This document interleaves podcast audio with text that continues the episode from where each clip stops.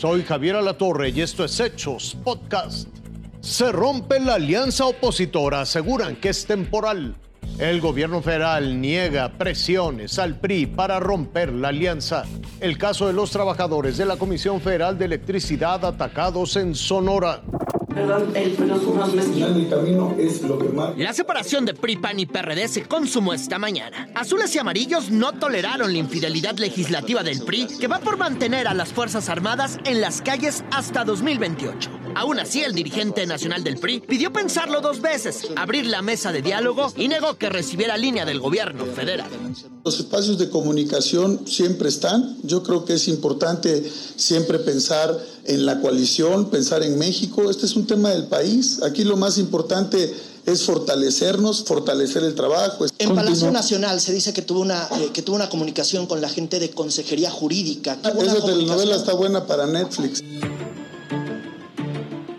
PRD también se pronunció en contra de la iniciativa priista, pero advirtió que sería lamentable quebrar la alianza, ya que consideran que lo que México necesita es un verdadero gobierno de coalición. Hoy, en Palacio Nacional están celebrando Requiem. Pensando, espero que equivocadamente, espero que la coalición no se rompa, no se fracture.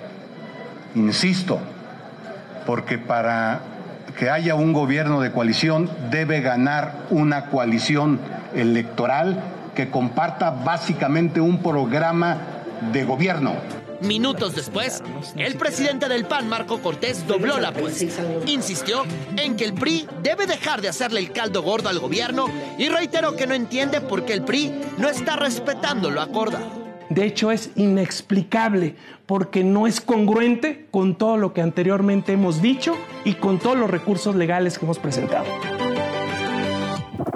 El titular de gobernación pidió a los senadores de Morena y aliados respaldar la reforma de la Guardia Nacional que se discute actualmente en el Senado, sobre todo porque la lucha contra la inseguridad, reconoció, no ha dado los resultados esperados. Desgraciadamente hemos de reconocer que hemos ido perdiendo la batalla contra la inseguridad porque no fuimos capaces en su época, no nosotros, los gobiernos que antecedieron, de fortalecer y profesionalizar las policías. Es momento de estar unidos en torno a un proyecto de nación y aunque pueda sonar autoritario o impositivo, y se lo digo así con franqueza, pues el proyecto de nación no admite titubeo. Luego de su inasistencia a la pasada reunión plenaria de los senadores morenistas, el funcionario ofreció disculpas, pero también les pidió mantenerse unidos y no distraerse en discusiones estériles. Sí hay una comunicación institucional y fluida, lo hay, este, con Ricardo, que es no nada más nuestro amigo y compañero. A veces es como el compañero rebelde, pero eso es a veces nada más.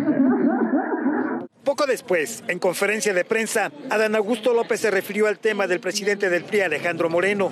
Ahí rechazó el haber pactado la reforma constitucional presentada por la diputada priista Yolanda de la Torre para mantener a las Fuerzas Armadas en tareas de seguridad hasta el 2028.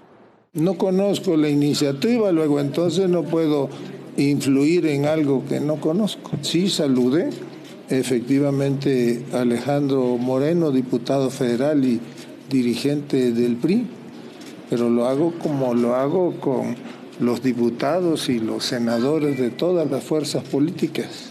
Según el titular de gobernación, desconoce lo relacionado a la ruptura de la alianza Va por México del PRI, PAN y PRD. Aquí le hablamos del caso del ataque, el ataque brutal hacia los trabajadores de la Comisión Federal de Electricidad en Sonora, en una autopista de Sonora.